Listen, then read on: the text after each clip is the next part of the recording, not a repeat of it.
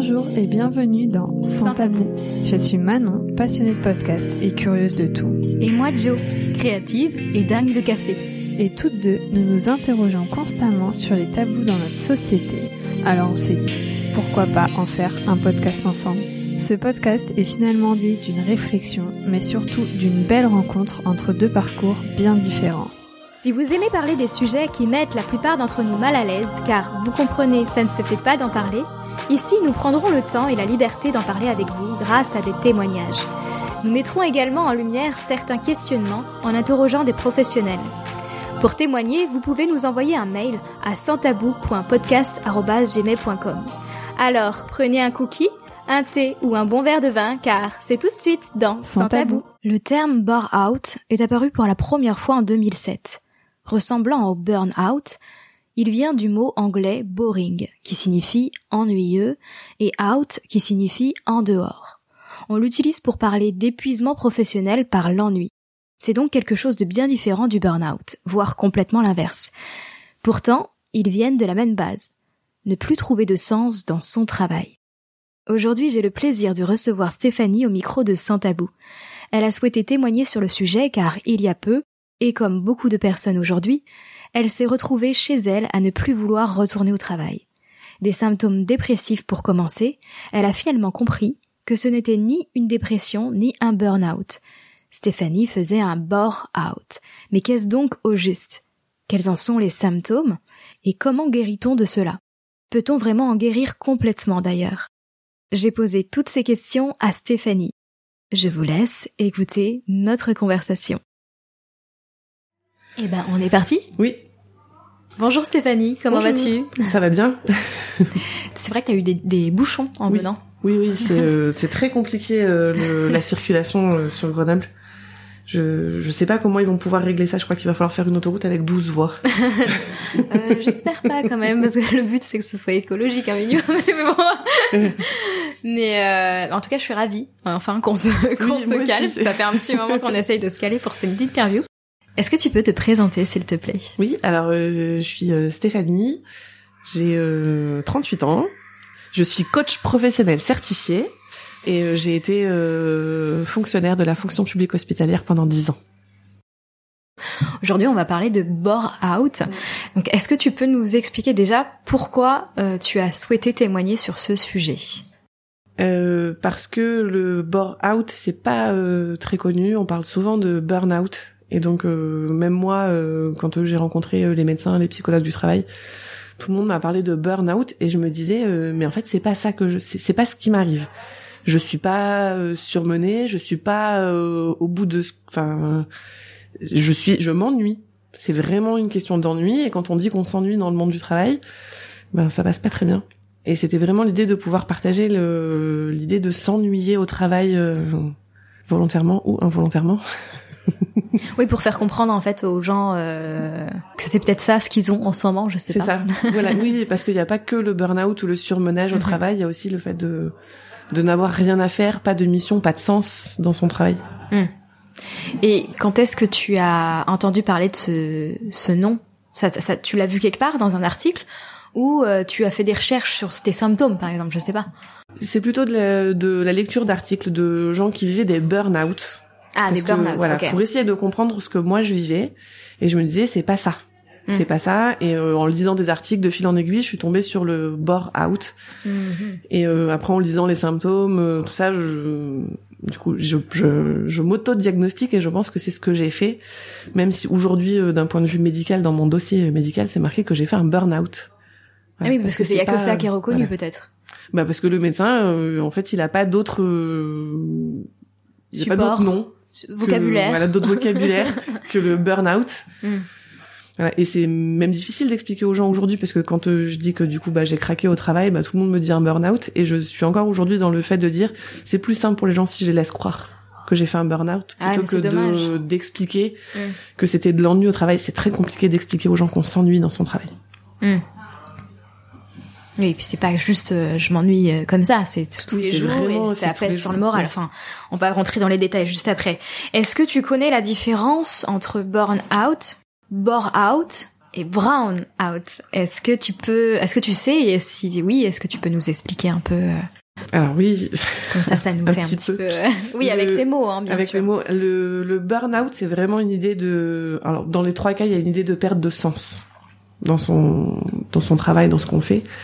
Le burn-out, il y a plutôt une idée de de de trop.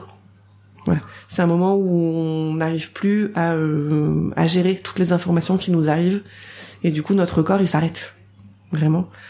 Pour moi, le bore le, le bore out, c'est vraiment une idée. Donc il y a toujours cette, cette perte de sens et cette idée de de de plus arriver à travailler pour faire quelque chose de construit.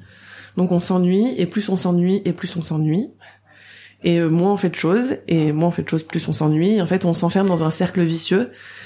Et euh, et moi, il y avait aussi cette question de de perte de sens dans mon travail et le fait de vouloir aller chercher du sens quelque part où les gens autour de moi, ils avaient pas envie de m'en donner. Donc on, moi, je cherchais du sens dans mon travail Mhm. et autour de moi, tout le monde me dit arrête de chercher quelque chose qui n'existe pas Ouais. Cette espèce de chimère de se dire mais si il y a quelque chose à faire d'éthique derrière, il y a quelque chose de responsable, il y a du sens dans mon travail, je vais le trouver et de jamais trouver. Comme un chercheur d'or, on cherche quelque chose qui n'existera, enfin qu'on trouvera peut-être jamais. Ouais. Il y a vraiment Ouais, voilà et dans le bore out, il y a vraiment Mais dans cette ton idée. métier même, en fait, c'est ça. même, oui, oui. bah, d'accord, là je comprends mieux. Ok. Et dans mon dans le le bore out, il y a vraiment cette notion d'avoir cherché beaucoup beaucoup beaucoup et puis à un moment de se dire bon bah je trouverai pas, d'abandonner et de tout abandonner et de plus rien faire. Voilà, moi j'ai été euh, abandonnée euh, voilà dans mon dans mon bureau et quand on est euh, seul, bah voilà. C'est Mm. le- l'ennui qui qui survient, on a quand on n'a plus du tout de tâches à faire euh, c'est vraiment l'idée de la mise au placard Ouais. qui enchaîne le, le bore out. Et après le brown out, je suis pas sûre de bien me parce que j'ai fait beaucoup de recherches sur ces trois sujets-là, mais je suis pas sûre de bien me rappeler. euh, Oh bah au pire, je donnerai la euh, l'explication. Je voudrais pas dire sur de bêtises. Internet, mais il y a pas de souci. Quels sont les symptômes que tu as commencé à avoir euh, et, et quand peut-être au niveau de la chronologie? Est-ce que tu peux nous raconter un peu, sans forcément rentrer dans les Mm. détails parce que je sais que tu veux pas tout donner en détail? Il y a d'abord le fait d'aller au, au travail en marche arrière. Ouais. Voilà. Il y a euh, les premiers symptômes, c'était de se dire et si j'avais un accident sur l'autoroute ce matin, je serais pas obligée d'y aller. Ah oui. si je rentrais dans, non, non, voilà. oui. Non mais voilà, si du coup la voiture de derrière moi, euh, elle, euh, elle me rentrait dedans, pas un- pas quelque chose de grave, mais du coup j'arriverais en retard.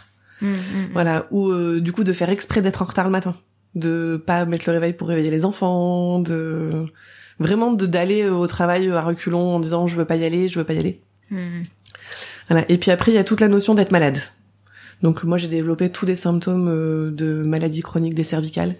Donc j'avais des minerves toutes les semaines, euh, le kiné, ça sert à rien puisque de toute façon c'est pas euh, Ça venait de ton mal-être. Oui. euh, D'accord. Voilà. Intérieur. Donc euh, voilà, j'ai développé des maux euh, de cervicales, les migraines, les maux de tête, euh, mais c'était vraiment psychologique parce que j'ai fait plein de radios, il y a jamais rien. euh, Alors on précise bien que c'est psychologique, mais les mots euh, sont vraiment oui, là. Oui, oui, les mots sont vraiment Voilà. là. Oui, oui. euh, c'est dû la- au c'est- voilà. Le cerveau Voilà. qui prend le pas euh, sur le corps et c'est le cerveau qui en qui impose au corps une espèce de maladie chronique qui euh, qui médicalement n'existe pas. Mm. Il n'y a pas de solution. Le doliprane ça marche pas, le tramadol ça marche pas. euh, Ah oui, c'est quand même fort le tramadol. Mm. Voilà. Et puis euh, après, il y avait le fait d'aller au travail en pleurant tous les jours. Voilà, de, de vouloir s'échapper. Et puis il y a toutes les addictions qui arrivent derrière, donc euh, la cigarette, la nourriture. Ah oui, aussi, ouais. Ouais. Euh, bon, je bois pas d'alcool, donc il y a pas d'alcool, mais moi j'ai vu des gens euh, qui du coup se mettent à, à boire. en- Enfin, quand on commence à boire deux verres de vin le soir en rentrant à 4h30 euh, du travail, À 4 heures- Ah oui. L'apéro est un peu tôt. L'apéro mais- est un peu tôt. Voilà. Et ça a vraiment commencé comme ça. C'est petit à petit, tout- toutes ces douleurs, tous ces maux, le fait d'aller à reculons au travail, le fait de se dire, euh, voilà, je mets pas le réveil. C'est euh, presque même pas intentionnel de pas Mhm. mettre le réveil le soir Mhm. pour être en retard le matin, histoire d'arriver le plus tard possible au travail. Essayer de pas croiser les gens. Ouais, et je pense que vraiment le, le, le pire moment, c'était ce que je disais, c'était de, de se dire, euh, si la voiture de derrière moi, elle me rentre dedans, ce serait super. Comme ça, je suis pas obligée d'y aller. Ouais, enfin j'espère que tu te tu te disais pas quand même euh, que tu as un accident corporel aussi. Non non, c'était non Ouais, non non, non, c'était ça va, vraiment non non, ok. c'était uniquement c'était uniquement matériel. J'ai jamais Ouais. eu d'envie de de me faire du mal à moi-même. Hmm. Mais je sais que ça peut arriver. Voilà, ça peut arriver. Ouais. Euh, moi, c'était vraiment du d'un point de vue euh, vraiment matériel, ni de faire du mal aux autres, pas de moi provoquer un accident pour Mm. euh, voilà. Oui, oui, bien Mais sûr. quand on est dans les bouchons sur l'autoroute, euh, qu'on quand on enfin on avance en accordéon, on- voilà. Oui, oui, un petit un petit accro. un petit qui, accro, ça euh, pourrait mettre en retard, ce serait pas mal. euh, d'arriver à l'heure euh, au travail. Ouais, c'est vraiment euh, un découragement total, quoi. Oui, c'est ça, c'est vraiment de trouver toutes les solutions et tous les subterfuges pour pas arriver au travail euh, à l'heure ou de pouvoir ne pas y aller. Tout ce que le- notre cerveau est capable de faire et notre cerveau est capable de faire plein de choses euh, quand on a pas- quand il a pas envie. Et comment ça a commencé? C'était quoi qui a fait que tu as... Enfin, ça s'est pas arrivé d'un coup? Non, c'est petit à C'est- petit. c'est vraiment petit. cette euh, cette recherche de sens. C'est euh, alors du coup moi je travaillais euh, dans un établissement où euh, je travaillais à la restauration et donc il y avait cette histoire de cette question de sens de faire bien manger les gens qui qui qui mangent les plats qu'on prépare Mhm. et je me disais euh, on va mettre euh, des, des des aliments plus responsables plus raisonnés voilà. et le cuisinier me répondait oui mais il y a une question de coût Oui. donc euh, il faut que le plat il fasse moins de, je sais plus exactement, mais moins de 1 euro. Voilà, donc avec moins de 1 euro, bah effectivement on peut pas acheter euh, les euh, les légumes produits sur le territoire euh, rhône-alpin ou les fruits parce que c'est très cher. Mm. Voilà, mais je me disais mais on va quand même acheter du bio en Chine. Est-ce que vraiment c'est euh, c'est raisonnable Mm. Autant ne pas manger de bio, du coup, euh, plutôt que d'aller le chercher en Chine? Mm. cette idée vraiment de vouloir chercher du sens et de vouloir donner aux autres ce sens en disant au cuisinier mais si je suis sûr on va trouver une solution on va faire des choses et que cette personne elle répond non il n'y a pas de solution on trouvera jamais ça n'avancera pas euh, c'est comme ça ça a toujours été comme ça on changera pas voilà donc euh, cette personne elle reste bornée dans son état et toi tu rames pour essayer de de mettre du sens comme le chercheur d'or Ouais, tu, ouais, voilà, tu cherches, tu cherches, tu cherches, tu cherches, et on te ramène toujours au dire en disant tu trouveras pas, tu trouveras pas, tu trouveras pas, tu trouveras C'est pas. tes collègues qui disaient ça? Oui. Ouais. Voilà, qui eux sont enfermés dans ce système depuis tellement longtemps qu'en fait ils voient même plus. Hmm. Voilà, on leur a dit euh, il faut acheter des produits sur ce catalogue, on les paye tel prix, on a tel budget, et on fait comme ça, et on change pas. Et euh, tant pis si on mange du bœuf bourguignon le 14 juillet. Hmm. Parce que du coup, on a toujours mangé du bœuf bourguignon le 14 juillet. Ben, peut-être qu'on pourrait faire une salade. euh. Non, non. La recette du 14 juillet, ça fait 12 ans qu'on mange du bœuf bourguignon. On change pas. Ouais. Et qu'est-ce que tu as fait du coup petit à petit euh, Est-ce que tu t'en as rendu compte assez facilement? Non. Assez... Non, pas tout de Pas suite. du tout. J'ai fait un jour une euh, formation sur le harcèlement. Ouais. voilà, en interne, donc euh, avec une formatrice qui était exceptionnelle. Et à la fin de la formation, euh, à 17h, quand tout le monde est parti, elle m'a dit, euh, elle m'a dit Stéphanie, est-ce que vous pouvez rester? Je pense qu'il faudrait qu'on discute toutes les deux. Et donc euh, je lui dis pas de souci. Enfin, je pensais qu'on voulait parler de, voilà, de la formation, de, de ce qui s'était dit, parce que souvent dans ces formations, il y a des, des mots et des mots Oui. qui ressortent. Elle me dit Stéphanie, vous allez pas bien. Et du coup, je lui dis euh, si si, euh, enfin ça va, euh, enfin oui, c'est pas facile, euh, oui, euh, j'ai un responsable qui est pas facile, mais euh, mais c'est comme ça le monde du travail, on est on peut pas euh, c'est pas le monde des bisounours. Hmm. Et elle me dit non non mais en fait vous, enfin, moi je le vois, j'ai l'habitude, je connais euh, ces symptômes et vous allez vraiment pas bien. Elle m'a dit euh, je pense que vous faites une grosse dépression. Je suis partie de cette formation, il était 22 heures. Ah oui. Donc on est resté de 17h jusqu'à 22h. Ah oui. Oh, bah, elle Voilà. est sympa cette. euh, voilà, dame. elle a pris le temps de m'expliquer euh, ce que je ressentais, ouais. mes symptômes, ce que c'était que le burn-out, puisque pour elle c'était plutôt un burn-out Oui. aussi. Elle a pris le temps de m'expliquer tout ça, et je suis rentrée, je pense que j'ai pleuré toute la nuit, Mm. voilà, de, de prise de conscience. Mm. Et quand je me suis levée le matin, c'est le moment où on se dit, en fait, je vais pas y aller. Mm. En fait, je vais arrêter de créer tous ces problèmes que je n'ai pas, et je vais juste pas y aller. Et c'est le jour où tu te lèves, où tu dis, bah, je vais chez le médecin. Voilà. Et puis quand tu arrives chez le médecin, puis tu lui expliques que tu vas pas bien, le médecin qui te dit, oui, mais c'est le monde du travail, c'est pas le monde des bisounours, c'est comme ça, ça va aller. Et puis bah euh, peu importe, tu dis au médecin, bah marquez ce que vous voulez en fait, mais juste je vais pas y aller, et j'ai besoin d'un arrêt maladie. Ah oui. Donc euh, voilà, ça commence par euh, une migraine. Peut-être changer de médecin aussi. je sais pas. Voilà, et du coup il dit bon bah je comprends que vous êtes surmené, vous avez besoin de trois jours pour respirer. euh, il marque quelque chose sur le certificat et puis t'envoies ça au boulot en disant bah voilà j'ai une migraine ce matin, je viens pas trois jours. Et puis au bout de trois jours, bah tu retournes chez le médecin et tu lui dis mais en fait je j'ai pas la force d'y aller. Au bout de trois arrêts maladie, dit donc là vraiment il y a quelque chose. Ouais. Et après il y a tout un, engrenage familial aussi. C'est difficile de faire comprendre aux gens que que tu veux plus retourner à ton travail. Mm. Ça fait très enfant comme réaction. Moi j'ai eu beaucoup de réactions. On, on dirait un enfant qui veut pas aller à l'école. Mhm. C'est pas que je veux pas y aller, c'est que je peux pas y aller. Et c'est là où il y a cette différence avec le burn-out, c'est que c'est vraiment le corps qui s'arrête complètement. Et en fait, moi, du coup, mon corps s'était vraiment mis en mouvement pour dire je n'y vais pas. Ah, ça fait pas ça pour le burn-out? Le, souvent, le burn-out, les gens, le corps, il s'arrête complètement. C'est des gens, ils, ont- ils peuvent rester couchés euh, 15 jours dans leur lit en boule, ils sortent plus, ils ont plus du tout euh, de force. Mhm. Et moi, j'avais une force incroyable pour dire, euh, pour me battre et dire aux gens, je n'irai pas. Et pour Ah expliquer oui, de dire aux gens que c'était, l'inverse, en fait, c'était pas un caprice. Mhm. Je n'irai plus vivre ça 8 heures par jour, enfermé dans mon bocal. Ouais, comme un poisson qui tourne. Et c'est vraiment le déclenchement, c'est cette personne qui du coup a passé ce temps à m'expliquer euh, que j'allais pas bien et que ça n'allait pas bien dans mon travail et qu'on n'avait pas le droit de vivre ça au travail. Voilà, moi j'étais dans un engrenage, on me disait bah mon chef il est méchant, bah c'est pas grave, euh, il y a plein de chefs qui sont méchants. Hmm.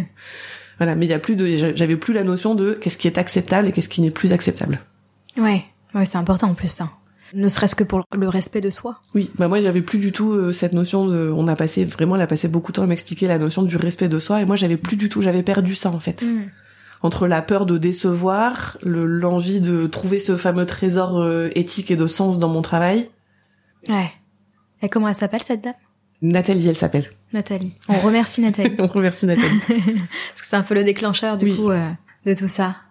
Et qu'est-ce que tu as fait pour t'en sortir? Qu'est-ce que tu as fait à ce moment-là? Donc t'as commencé à te rebeller, si on peut dire ça comme ça. ça. Mais quels a été vraiment euh, tes actes?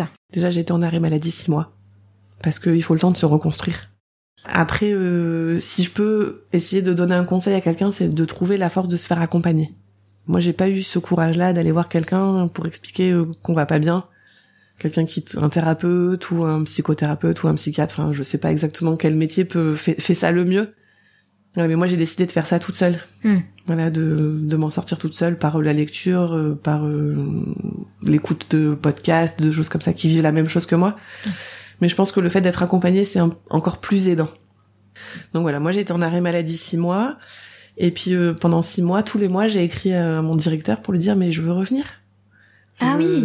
Je veux revenir, on va y arriver, on va euh, trouver du sens. J'ai pas perdu foi en ce que je faisais. Bah c'est bien. Enfin c'est Ouais. bien, je sais pas, mais euh, ça Donc- prouve que tu que tu voulais quand même essayer de trouver une solution dans le métier où t'étais quoi. Voilà, donc euh, j'ai, je me suis soignée, je, voilà, je disais je veux revenir, je veux revenir. Avec un médecin qui dit bah non, euh, physiquement ça va pas, c'est pas possible de retourner au travail dans cet état. Et puis euh, la psychologue du travail qui elle n'arrêtait pas de me dire faut changer de métier. Merci. Et qu'est-ce que tu lui répondais à ça? Et je lui disais mais c'est pas si facile. Mhm. Voilà de changer de métier, c'est pas. euh, Alors euh, du coup j'étais fonctionnaire. Les fonctionnaires c'est très difficile de quitter la fonction publique quand on est vraiment quand on est fonctionnaire euh, avec le titre de parce qu'il y a des contractuels. Voilà, mais moi j'ai vraiment le titre de fonctionnaire. C'est très difficile de partir parce qu'on part sans rien, on n'a pas de chômage, on n'a pas d'aide. Hmm. Ouais, et puis il faut trouver un autre emploi. La fonction publique c'est quand même un très gros employeur. Voilà. de- Est-ce qu'on a le droit de partir? Parce qu'on avait dit que c'était compliqué de partir C'est compliqué de partir. Ouais, en plus. Voilà, si on- quand on part, on perd son, on perd son statut. Hmm. Quand on démissionne de la fonction publique, on perd son statut de fonctionnaire. Il y a un, un peu cette notion de désertion, Oui, Voilà. comme dans l'armée. comme dans l'armée, oui. Ouais, Quand on est fonctionnaire, on est fonctionnaire toute sa vie. C'est un Tu peu, n'as pas le droit de changer, c'est interdit. c'est ça. Voilà, mais quand on est, quand, alors euh, sur les hauts fonctionnaires, enfin moi j'étais pas un très haut fonctionnaire, mais sur les cadres fonctionnaires, on a quand même une formation d'une semaine sur les droits et les devoirs du fonctionnaire Ah oui. en interne, donc euh, voilà, euh, on se rebelle pas. Et les non-droits aussi. On obéit. Je crois que le premier euh, droit du fon- un des premiers droits c'est euh, l'obéissance. Le mot il est écrit comme ça euh, dans la formation quoi. On obéit à la hiérarchie. D'accord. Il y a une notion vraiment d'obéissance euh, à la hiérarchie, euh, de respect de la hiérarchie. euh. Ouais, c'est très militaire. C'est très militaire comme, Hmm, ça me plairait comme pas, fonction. Après peut-être pas toutes les fonctions publiques. Hein. Hmm. Je pense que il y en a où, où ça se passe bien aussi. Hein. Voilà, mais il faut faut faut ça, faut rentrer dans le moule. Hmm. Voilà. Et je pense que moi du coup je suis pas du tout dans le moule. et, et c'est très difficile de rentrer dans le cadre. Hmm. Ouais. Comme beaucoup de gens, euh, mais euh, c'est vrai que maintenant les choses commencent à bouger. Ça c'est plutôt bien. Oui. Hmm. Voilà, je voulais revenir et euh, j'ai réussi à revenir à, à mi-temps thérapeutique. Donc euh, c'est euh, je- 50% du temps sur euh, un nouveau poste avec un autre projet qui du coup me tenait à cœur, qui était euh, éthique, responsable, porteur de sens pour moi.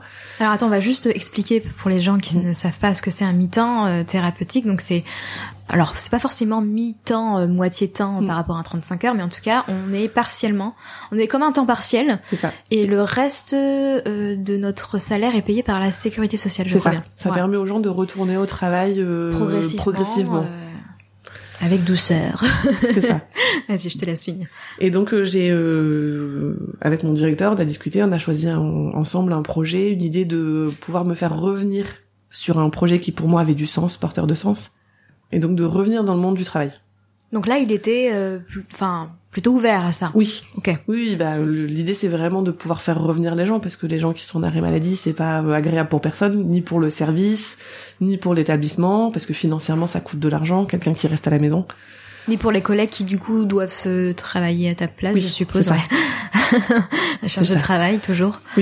Puis euh, avec mes collègues, c'était difficile de leur dire ne m'appelez pas euh, quand on est chef d'équipe. De dire à ses agents euh, arrêtez de m'appeler et de m'envoyer des messages, j'ai besoin de couper. Hmm. Voilà, j'ai besoin de pas être au courant de ce qui se passe. euh. Et donc j'ai décidé de revenir à mi-temps thérapeutique sur ce poste et je pense que le le vrai bore out a commencé là. C'est de pas avoir soigné correctement la première partie euh, de perte de sens dans mon travail, de dépression le fait de pas avoir été accompagné correctement, de pas avoir soigné correctement toutes ces blessures professionnelles qui avaient été ouvertes Hmm. en amont. Parce que là, pendant ces six mois, tu n'étais pas accompagnée du Non. tout, t'étais toute, enfin, toute seule entre Oui. guillemets. T'avais juste ton médecin généraliste. Non, j'avais le médecin euh, de la médecine du travail et euh, la psychologue du travail que Ouais. je voyais une toutes les enfin une fois par mois, Ouais. mais en fait c'est juste un contrôle. Donc en fait elle vérifiait pas- juste Mm. euh, si mon état de santé euh, pouvait faire que je pouvais revenir dans une équipe. Mm. Voilà. Donc euh, la psychologue du travail, elle son sa seule enfin sa seule solution pour elle c'était que je parte. Que j'avais trop de diplômes pour rester enfermée là. Donc il fallait que je trouve autre chose. Du coup, elle disait vous avez beaucoup de diplômes euh, Stéphanie, vous avez les moyens de faire autre chose. Oui, en gros, c'est ça. hein, C'est plus simple pour une personne qui n'a pas de Mm. diplôme pour se reconvertir. En gros, Oui. c'est ça qu'elle voulait dire. Ok. Voilà. Et puis euh, bah, la médecine du travail, elle, elle constatait juste que j'allais pas mieux. Alors moi, je lui disais je vais bien, je vais revenir, je vais trouver du sens, je vais euh, j'ai j'ai appris de mes erreurs, j'ai lu beaucoup, ça va aller.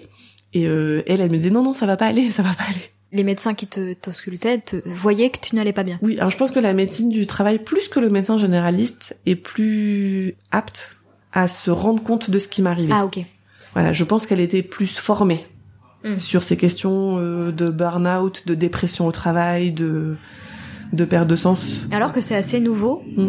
mais euh, c'est bien qu'il soit formé. Ouais, je pense qu'elle elle était beaucoup plus euh, réaliste vers envers euh, ce qui se passait, ce que je ressentais que mon médecin généraliste qui pour lui c'était vraiment euh, un burn-out, euh, voilà, euh, de la dépression au travail. Mm. Et en plus, comme on peut pas marquer burn-out sur les arrêts maladie, en fait, sur mes arrêts maladie, c'était marqué dépression. Parce que ça n'existe pas, le mot burn-out. Ouais. Pour, le, pour la sécurité accepté, sociale, quoi. Ouais, voilà, ça n'existe pas, c'est pas reconnu, c'est pas une maladie. C'est très bien qu'ils le mettent, enfin qu'ils les mettent d'ailleurs tous les Mm. noms. Et donc, euh, je, je pense que je suis revenue trop tôt, avec trop de blessures, et euh, trop, euh, peut-être surmotivée.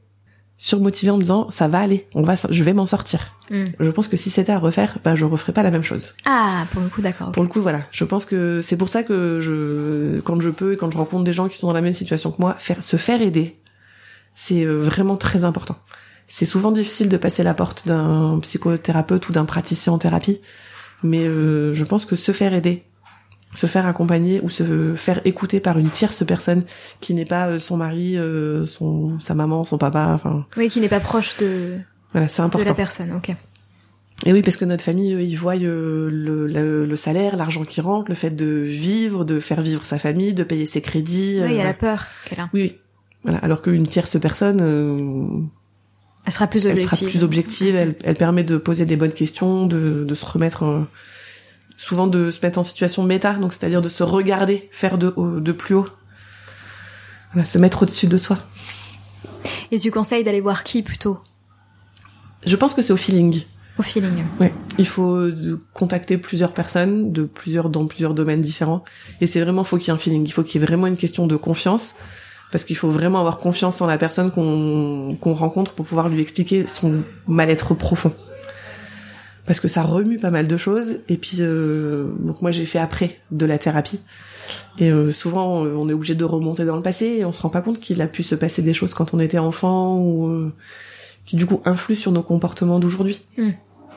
Il faut trouver quelqu'un en qui on a assez confiance pour aller raconter des choses euh, voilà, qui sont pas forcément des choses super graves euh, y a- Ah oui, oui. voilà, qu'on vit enfant, mais euh, ça peut être une grosse dispute un jour avec ses parents qui n'a jamais été résolue et du coup Mm. qui reste euh, en suspens et on se dit si je si je redis cette chose là ça va créer ce même situation enfin c'est vraiment inconscient Mais moi, je reste persuadée que tout le monde devrait, euh, qu'on aille bien ou pas bien, de toute façon, il y a toujours quelque chose à régler, je pense, par rapport à notre histoire. Oui, c'est pour ça que je dis qu'il n'y a pas de, c'est pas forcément de gros soucis qu'on a eu dans son enfance. Ça Mhm. peut être euh, une engueulade toute bête avec euh, son frère ou sa sœur qui n'a jamais été euh, résolue dans correctement et en fait du coup on reste toute sa vie avec cette cette appréhension de revivre cette situation Mhm. inconsciemment. Et ça peut être donc un psychiatre, un... D'ailleurs, je sais pas la différence avec un psychothérapeute. Il y a une question de d'ordonnance de médicaments. Les psychiatres, ils ont le droit de donner des médicaments pour la dépression, alors que tout ce qui est tous les psychologues et les thérapeutes, tout ça, ils ont pas le. Ah, donc psychothérapeute et psychologue, c'est la même chose. Ils ont pas le même, ils ont pas les mêmes études, il me semble. D'accord. Mais euh, Je me renseignerai. Oui. Alors il y en a tellement qui existent parce que du coup entre les coachs de vie, les euh, coachs en reconversion, les thérapeutes, les psychopraticiens, les praticiens en thérapie, Ouais. tous les praticiens en systémie, en constellation, enfin, il y a beaucoup beaucoup beaucoup de praticiens qui existent. Il faut juste trouver celui qui nous fait du bien. Pourquoi pas un magnétiseur Oui, ou, toutes euh, les médecines douces, sophrologie, euh, sophrologie, voilà. Kinésiologue, j'essaie d'en trouver comme ça. euh. Oui, c'est oui oui Ou ça. même réflexologie, hein, je sais pas. euh. plus. Bah alors moi j'en ai essayé, j'en ai essayé un petit peu euh, les aromathérapeutes aussi. Mais en fait le but c'est de trouver quelqu'un en qui on a assez confiance pour pouvoir s'exprimer et expliquer son mal-être profond. On a quelqu'un qui puisse nous écouter sans jugement. C'est hyper important de se sentir bien écouté. Bah, pour tout lâcher, en fait. Oui c'est ça. Bah, pour a- pas avoir de barrière. Oui. Nous les humains on est très forts pour mettre des masques et pour pas dire tout ce qu'on a à dire. Euh, je sais pas si on peut considérer ça comme une maladie. Ça, j'en sais rien, c'est assez nouveau. On peut pas dire, euh, j'en sais rien. Mais est-ce qu'on peut guérir totalement de ça? Du bore-out, là précisément Parce qu'on Euh. parle de bore-out. Est-ce qu'on peut guérir totalement? Est-ce que ça revient pas à un moment donné si on ne fait pas gaffe? Est-ce Alors- que tu arriverais à répondre? Parce que euh, je suis pas sûre qu'on en guérisse. Je pense que du coup on en fait une force. Du coup on est capable de le voir venir. Quand on travaille sur soi, on est aussi capable de se rendre compte de ses valeurs, du sens qu'on veut mettre dans sa vie. Mais euh, je suis pas sûre qu'on en guérisse vraiment totalement. Je pense qu'il y a des blessures qui euh, qui restent ouvertes. Mm. Peut-être qu'après euh, 15 ans de thérapie, euh, il fait que ces blessures se referment et on les accepte. Mais pour moi, c'est encore tellement frais Mm. que pour l'instant, c'est pas guéri. C'est euh, c'est un warning. Ça permet de se dire là je vais, là je vais pas. Mais euh, je suis pas sûre que ce soit totalement encore guéri. Ça reste toujours au fond de soi. C'est vraiment. euh, le- Oui, mais je l'ai senti tout à l'heure, il y avait de l'émotion Oui, quand oui, tu oui, parlais. Donc. Bon, après, c'est assez récent aussi. C'est assez récent. C'est une période qui est assez difficile. Mm. Euh, ça me donne toute la force que j'ai aujourd'hui pour accompagner euh, d'autres personnes dans des Mm. changements professionnels, dans des projets professionnels. Ça m'a aussi fait comprendre des valeurs que j'ai envie d'y mettre derrière. Mm. Voilà, c'est toutes ces valeurs de d'éthique, de responsabilité euh, écologique et sociétale. Du coup, tu l'as ton expérience. Oui. voilà, mais euh, je, je suis pas, je suis pas sûre d'être totalement guérie. Je pense que quand euh, j'en parle encore, euh, les émotions Mm, mm, ressortent. euh, voilà, L'hypersensibilité fait aussi que Mm. voilà, les larmes sortent facilement. Mais euh, je pense que ça reste toujours un petit peu au fond de soi, euh, comme Ouais. un comme un feu rouge ou comme un attention. Ouais, ouais, ouais. Voilà. T'as déjà vécu cette situation, tu sais ce que c'est capable, enfin ce que tu es capable de te faire. Parce que du coup, c'est vraiment se faire du mal en fait. Oui, il faut pas dépasser les limites des bornes des limites. C'est ça. Comment réussir à retourner au travail après ça? Alors là, pour le coup, toi, tu tu as décidé plutôt de te reconvertir, mais je sais qu'il y a des personnes qui finalement retournent vraiment au travail. Je parle pas de la partie où tu pensais aller bien. oui. Voilà, je parle vraiment une fois que ça va mieux, même si c'est pas à 100% comme on vient de le Mm. dire. Comment est-ce qu'on réussit à remonter en fait à à retourner vers euh, oui un, un, travail, que ça soit euh, autre chose ou euh, la même la même chose Je pense qu'il y a vraiment cette cette question de recherche de sens. Une fois qu'on est aligné avec ses valeurs, avec ce, ce pourquoi on veut pas, enfin là où on veut pas aller, on peut retourner au travail en ayant, même si la blessure est pas totalement refermée, on peut y retourner. Après, il y a beaucoup de communication. Ça veut dire que si c'est euh, si c'est un problème avec des collègues ou de communication, je suis pas sûre que ce soit très facile de retourner euh, après un burn-out dans la même équipe. D'accord. Moi, pour, enfin pour le coup, quand je suis retournée, je suis retournée dans une équipe différente, avec des gens qui du coup ne me connaissaient pas. Donc ça permet de de mettre une distance. Voilà. Donc les gens ils savaient que j'avais été en arrêt maladie longtemps, mais ils savaient pas ce qui s'était passé. Ok. après c'est à mon choix, c'est le choix de la personne d'expliquer ou non ce qu'il y a eu avant. Mhm. Mais le fait d'être arrivé dans une équipe nouvelle qui me connaissait pas, du coup, ça permet de créer un nouveau cadre de travail et, et là, à ce moment-là, de dire voilà mes valeurs, voilà ce que je veux faire et voilà là où j'irai pas. Mhm. C'est plus facile de poser un cadre avec des gens qu'on connaît pas, enfin tout neuf, que du coup de revenir en arrière sur euh, sur des choses qu'on a déjà eu faites euh, avant et de dire bah ça maintenant je le fais plus. Ouais ouais. De toute façon, il faut forcément changer quelque chose. Il faut changer quelque chose. Puisque si on l'a fait, c'est que quelque chose n'allait pas. C'est pas forcément le métier en lui-même, ça peut être peut-être la mission, ça mm. peut être le service, ça peut être l'équipe. Du coup, il y a quelque chose qui doit changer et il faut trouver mm. ce qui n'allait pas, quoi. Bah, il y a eu une grosse partie de compréhension du fait qu'on est euh, 100% responsable de ce qui nous arrive. Mm. Voilà. Parce que même si l'autre personne, elle est méchante, c'est notre ressenti à nous.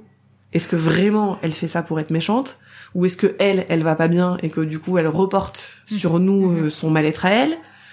Euh, Il y, a aussi une notion de responsabilité. Je pense qu'il y a un moment où, quand on est préparé et assez fort et assez aligné avec soi-même, on est capable de dire stop. En fait, ça, ça t'appartient mmh. et ça ne doit pas me toucher. Mais euh... on voit bien la coach là. non mais voilà, ça, ça, ça, ça t'appartient et du coup, ça, c'est pas censé me faire du mal en fait. Après, euh, dans la vraie vie de tous les jours, euh, c'est difficile. Mm. Le changement, je pense que c'est plus, c'est vraiment très important. Mm. Il y a des exemples de gens qui sont retournés dans leurs équipes, dans leur travail. Après, je sais pas dans quel degré ils ont été euh, en burn-out ou en bore-out ou. Il y a beaucoup plus d'exemples de gens du coup qui changent de vie. Mm. Mais le plus important, c'est trouver ses valeurs, trouver son cadre et arriver à, à se l'imposer à soi-même et, forcément du coup ça l'impose aux autres. Enfin, ouais. C'est sûr que du coup, si on est quelqu'un qui aime euh, l'écologie, euh, voilà tout ça, ben on va éviter d'aller euh, travailler dans des entreprises qui du coup le sont pas. On va travailler chez Total Energy. C'est ça. Totalement. C'est une très bonne idée. non mais c'est sûr que si le week-end on milite contre les éoliennes et que du coup la semaine on travaille chez Veolia. Il faut, il faut aussi euh, être aligné avec soi-même et se dire, euh, il y a cet enjeu d'argent, hein, on l'a tous. Euh, il faut payer des factures, il faut payer les crédits, il faut vivre. Et en même temps, il faut faut être aligné avec ce qu'on ce qu'on veut faire. Avec ses valeurs. Avec ses valeurs. Mm, mm, mm. Et qu'est-ce que tu conseillerais du coup aux, aux, personnes qui, alors à la fois aux personnes qui pensent être dans un bore-out, en tout cas qui ressentent les symptômes que tu expliquais tout à l'heure, et aussi aux personnes qui sont dans son entourage à cette personne, qui aimeraient l'aider, ou à ses collègues. Enfin, ça peut être ses proches ou ses collègues ou ou son patron, sa patronne, je ne sais pas. Pour l'entourage, il y a vraiment une question de bienveillance. Il faut comprendre la personne. Il y a une question de non-jugement. Quand quelqu'un dit euh, je peux plus aller au travail parce que j'ai plus la force, euh, il vaut peut-être mieux l'accompagner en lui disant euh, d'accord bon on va trouver des solutions plutôt que de lui dire si si si tu te rends pas compte 700 euros de crédit par mois faut aller au travail. Hmm. parce que du coup on entretient cette notion de je peux pas m'arrêter. Donc vraiment pour l'entourage il y a vraiment cette notion de bienveillance et en même temps de de de pas devenir maternant. Oui. Parce qu'on peut vite se laisser embarquer dans on fait tout à ma place. Et donc ça permet pas de guérir après, il faut être aussi euh, peut-être accompagnant sur le fait de dire bah euh, va voir quelqu'un ou je t'emmène. Viens euh, si t'as besoin, je t'emmène chez le kiné. Voilà, ne serait-ce que d'aller se faire masser ou se faire faire les ongles ou aller chez le coiffeur. Ça permet de se sentir bien à l'extérieur et souvent ça permet aussi de se sentir bien à l'intérieur. Mhm. Voilà, vraiment cette notion de bienveillance et de, de, de prendre soin de la personne. Parce que du coup, elle va vraiment pas bien. Mhm. C'est pas un caprice.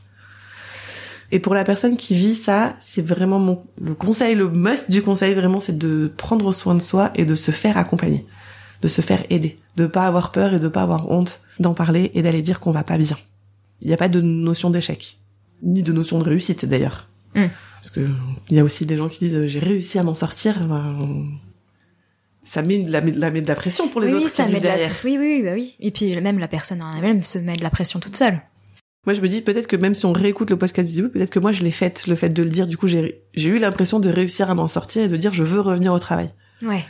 Cette idée de réussir à s'en sortir, de, de Mhm. prouver aux autres qu'on est capable de de s'aider soi-même et de revenir dans le monde du travail dans le cadre que du coup la société nous impose. Oui, pour prouver quelque Pour chose prouver en fait, quelque chose. euh, à la fois à soi-même Mm. et à la fois aux autres, quoi. Alors qu'il y a vraiment une notion de prendre soin de soi et de s'aligner avec soi-même, de de pas avoir honte, de dire qu'on n'est pas fait pour ça. On est pas tout le monde est fait pour aller travailler dans une entreprise euh, avec 10 000 personnes, des gens qui se disent pas bonjour le matin. Mm. Non mais on est tous différents. Ouais. Il y a des gens qui sont faits pour ça, il y a des gens qui sont pas faits pour ça. Ouais. Et heureusement qu'on est tous euh, différents. On est tous différents et je suis bien d'accord. Quel est ton sujet tabou à toi? Euh... je pense que le le sujet tabou, euh, ce serait le, la, la, la hiérarchie. J'aime pas ça. C'est-à-dire Cette notion de rapport de force. Mm. Voilà. Entre euh, les gens qui sont au-dessus de nous, en dessous de nous. euh, C'est vraiment un sujet difficile pour moi à aborder parce que je comprends pas ça. Mm. Par exemple, j'aime pas les sports d'équipe.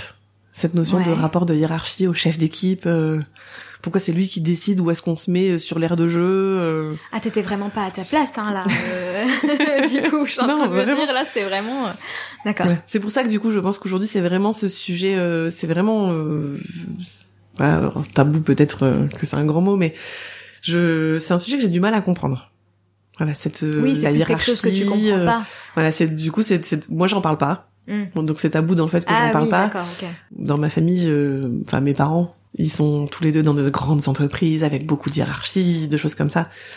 Voilà, et du coup, ils ont cette notion de respect de la personne d'au-dessus. Euh, faut lui envoyer un mail pour lui faire vérifier, pour dire un mail à quelqu'un d'autre qui l'envoie à quelqu'un. Je ne comprends pas. C'est tellement plus facile d'être euh, direct. euh, Voilà. Ouais, ouais, ouais. Voilà, moi. Mais en quoi c'est tabou, du coup? Non, c'est pas forcément tabou, finalement. Si c'est tabou parce que c'est difficile de dire aux gens qu'on comprend pas ça. Oui, ok, je vois. Tu vois, c'est. Mm, Euh... T'imagines si j'arrive dans un, un entretien dans une entreprise et que je dis alors moi euh, la hiérarchie je sais pas ce que c'est, je comprends pas ça, j'aime pas ça. euh. Ah oui, bah là, dans ce cas, oui, c'est sûr qu'il vaut mieux pas le dire. Mais bon, là, t'auras pas besoin de le dire. Voilà. Oui mais quand si j'avais quand il a fallu que je retourne au travail Mm, mm. dans dans le même cadre, dans la même euh, dans la même structure, de quand on se rend compte qu'en fait c'est ça qu'on n'aime pas. Mm. On n'aime pas devoir rendre des comptes à quelqu'un. Ok, ou la hiérarchie. Du coup c'est voilà. C'est ton tabou. C'est mon tabou professionnel, la hiérarchie. est-ce que... euh, moi, j'ai plus de questions. Est-ce que tu as des choses à rajouter? Si vous sentez que vous allez pas bien, c'est ça ce que moi je vous, enfin voilà, il faut euh, prendre le temps de se de se poser la question et de trouver quelque chose avec lequel on est aligné. Ok. Il y a plein de métiers qui existent sur la planète. C'est pas la peine d'en faire un euh, pour la reconnaissance des autres. Faut vivre pour ça. Très bonne conclusion. Merci Stéphanie. Euh, Je t'en prie. Et voilà, cet épisode est terminé, j'en suis vraiment désolée. J'espère que le témoignage de Stéphanie vous a plu. Si vous avez des questions ou commentaires bienveillants sur le sujet du bore-out, vous pouvez lui envoyer un message sur son compte Instagram at sortez-du-bas coaching.business ou répondre à l'article sur notre blog dont le lien est également dans le descriptif de l'épisode. En tout cas, merci d'avoir écouté jusqu'ici. Si vous aimez notre podcast, n'hésitez pas à nous mettre 5 étoiles sur votre application d'écoute et de le partager le plus possible.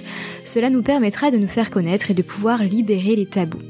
Retrouvez-nous sur notre site internet sans tabou-du milieu podcast.com, sur Instagram at positivestudio sans sur notre page LinkedIn positive studio ou bien par mail à sans tabou.podcast@gmail.com si vous souhaitez témoigner ou tout simplement papoter avec Manon et moi.